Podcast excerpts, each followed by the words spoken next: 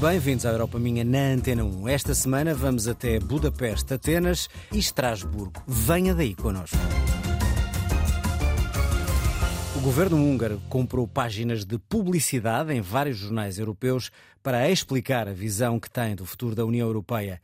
O artigo, assinado pelo próprio Viktor Orban, fala da União como um superestado sem mandato para o ser. Numa entrevista ao Europa Minha, a ministra húngara da Justiça e dos Assuntos Europeus garante que esta é a única maneira da Hungria ser ouvida e não ser silenciada, pelo que diz ser uma maioria liberal que quer colonizar o modo de vida dos países mais conservadores. A reportagem é da enviada especial a Budapeste, Ana Romeu. Vítor Orban quis passar a mensagem de que a União Europeia está em perigo.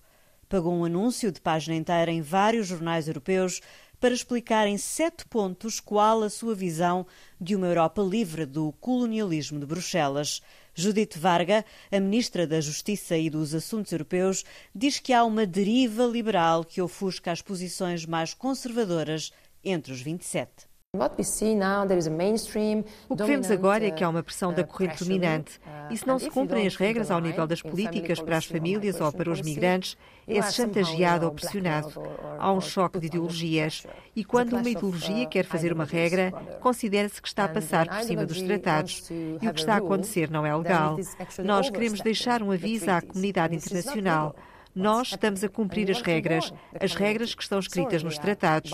Mas isto que estão a fazer é pressão ideológica e nós não vamos aceitar porque não o aceitámos quando nos juntámos ao clube. O Diário de Notícias foi um dos jornais que publicou esta estratégia europeia do governo húngaro. Outros, como o Times of Malta e o belga de Standard, recusaram-se a fazê-lo por considerarem que o executivo de Orban viola a liberdade de imprensa e outros direitos fundamentais, como a recente lei que proíbe a divulgação de conteúdos homossexuais nas escolas. Sobre este tema, a Comissão Europeia pediu explicações e pode até ser movida uma ação judicial contra a Hungria. Judith Varga já respondeu à notificação. Geralmente, um Estado-membro tem dois meses para responder a qualquer tipo de procedimento administrativo, no máximo um mês, numa versão mais curta. E nós tivemos apenas uma semana. Recebemos a notificação numa quarta-feira e na quarta-feira seguinte tínhamos de responder. Nós cumprimos o prazo, mas eu tenho de dizer que isto é um julgamento injusto, um procedimento injusto. Em primeiro lugar, porque estamos a fazer uma coisa que pertence unicamente à competência própria dos Estados-membros. Nenhuma instituição europeia, nenhum outro Estado-membro pode dizer aos húngaros como devem educar as suas crianças. Depois de ter sido acossado no último Conselho Europeu, Vítor Orban reagiu com violência às críticas do seu homólogo holandês. Eles comportam-se como os colonialistas no antigamente, que diziam aos outros países que leis lhes era permitido ter, como deviam viver e como deviam portar-se. Entre os sete pontos publicitados, o Executivo de Budapeste volta a identificar a imigração como uma ameaça e critica a omnipresença das ONGs internacionais que se sobrepõem às decisões dos Estados-membros. Andras Ledrer, do Comitê Internacional de Helsínquia, explica que a sociedade civil não tem voz na Hungria. Se olharmos para o que tem acontecido nos últimos 10 anos na Hungria, o silenciamento dos média, várias leis contra a sociedade civil e também a repressão da sociedade civil, toda a narrativa é que não somos cidadãos e devíamos estar calados. Praticamente toda a comunicação entre o governo e a sociedade civil deixou de existir.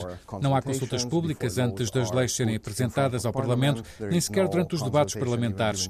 As propostas são apressadas, quer sejam sobre direitos humanos ou temas sociais e até sobre temas ambientais. Vítor Orban, em rota de colisão com Bruxelas, insiste que a União Europeia tem de ser um conjunto de nações livres e não um superestado. Lembra que os países do leste europeu sofreram durante décadas a ditadura das ideias durante o regime soviético e que não querem voltar a viver esse período colonial nem estar sob as ordens de uma nova Moscovo no seio das instituições europeias.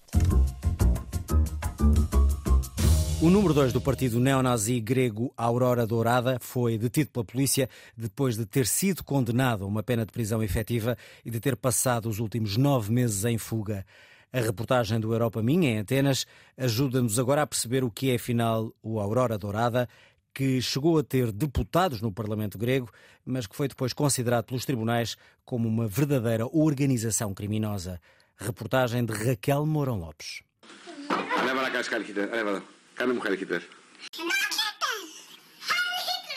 Os vídeos de Christos Papaz a ensinar crianças a fazer a saudação nazi fizeram parte do processo em que foi condenado a 18 anos de prisão. Ainda antes de conhecer a sentença, o número 2 da organização criminosa mascarada de partido político, Aurora Dourada, fugiu e esteve a monte durante nove meses, até que nos últimos dias foi capturado pela polícia. Christos Papaz, em cuja casa foram encontradas várias bandeiras com cruzes suásticas, capacetes e coletes usados por nazis e armas de fogo, chegou a ser deputado eleito ao Parlamento grego numa altura em que o Aurora Dourada foi o terceiro partido mais votado no país. Petros Constantino, ativista antifascista desde a década de 80, ensaia uma explicação para o que aconteceu. Tornaram-se o terceiro partido político depois do colapso dos grandes partidos tradicionais que governavam a Grécia, os liberais da Nova Democracia e a social-democracia do PASOK. Eles perderam 45% dos eleitores habituais. Portanto, uma vasta maioria virou-se para a esquerda, para o Siriza, e uma pequena minoria, sobretudo de direita, virou-se para os nazis e fascistas. Na altura, em plena crise económica e financeira, os gregos elegeram o Siriza para governar e deram 21 lugares no Parlamento ao Aurora Dourada, o equivalente a 6,3% dos votos. No período da crise e do colapso económico na Grécia, tivemos um forte movimento dos trabalhadores e a esquerda tornou-se muito forte. Afinal, o Siriza foi eleito, mas os fascistas e a extrema-direita polarizaram a situação. Os eleitores deste partido eram tradicionalmente comerciantes do centro de Atenas que foram destruídos pela crise económica. Portanto, uma grande parte deles, que não acreditava nos sindicatos e na esquerda, estava à procura de outras soluções, de alguém que os salvasse. Mas também uma grande parte da máquina do Estado votou nos nazis. Mais de 50% das forças especiais da polícia votaram no Aurora Dourada. Mas, a par da ação política, foram sendo mais frequentes e evidentes as ações violentas. Houve ataques físicos como os que faziam as tropas de Hitler.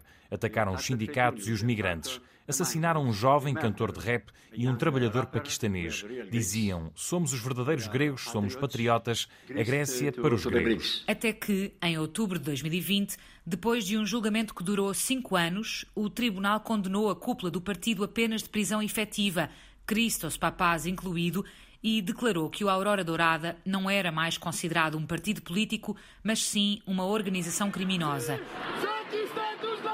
A decisão foi celebrada nas ruas de Atenas, mas no entender de Petros Constantino, o perigo mantém-se à espreita.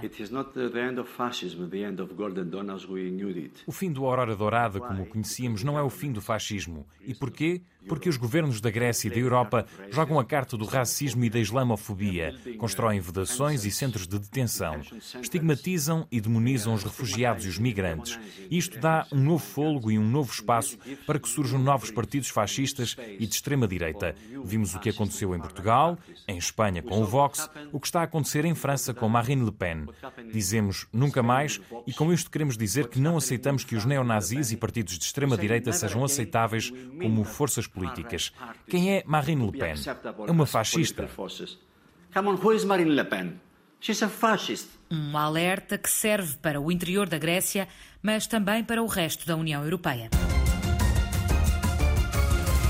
Bruxelas é normalmente considerada a capital da União Europeia e é onde está sediada a maior parte das instituições europeias. Apesar disso, a sede oficial do Parlamento Europeu fica em Estrasburgo, o que obriga a deslocações permanentes de eurodeputados.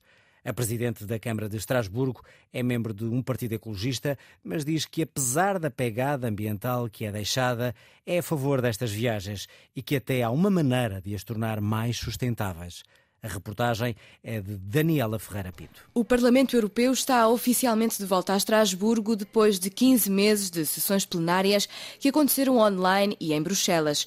Uma consequência pesada para uma cidade que todos os meses prepara a vinda desta instituição. Jeanne Barsenhan é a presidente da Câmara de Estrasburgo.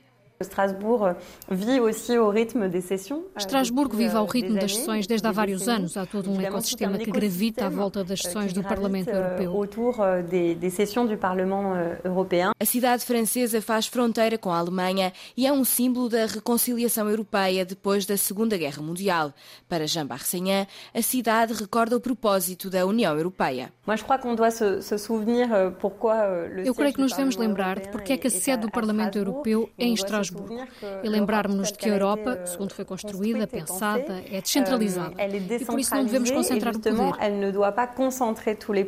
Mas a viagem entre Bruxelas e Estrasburgo tem um custo ambiental elevado. O carbono emitido pode chegar às 19 mil toneladas, o equivalente ao que 3 mil carros emitem todos os anos. Ao contrário de alguns deputados ecologistas, a presidente da Câmara defende a sessão plenária na cidade. É claro que, enquanto presidente da Câmara Ecologista Verde, é claro que a questão ecológica é para mim importante e quero que Estrasburgo seja cada vez mais acessível por meios de transporte descarbonizados. O reforço da ferrovia serve também outros setores da cidade. Num mês normal, sem restrições sanitárias, Estrasburgo recebe mais de 3 mil pessoas por plenário.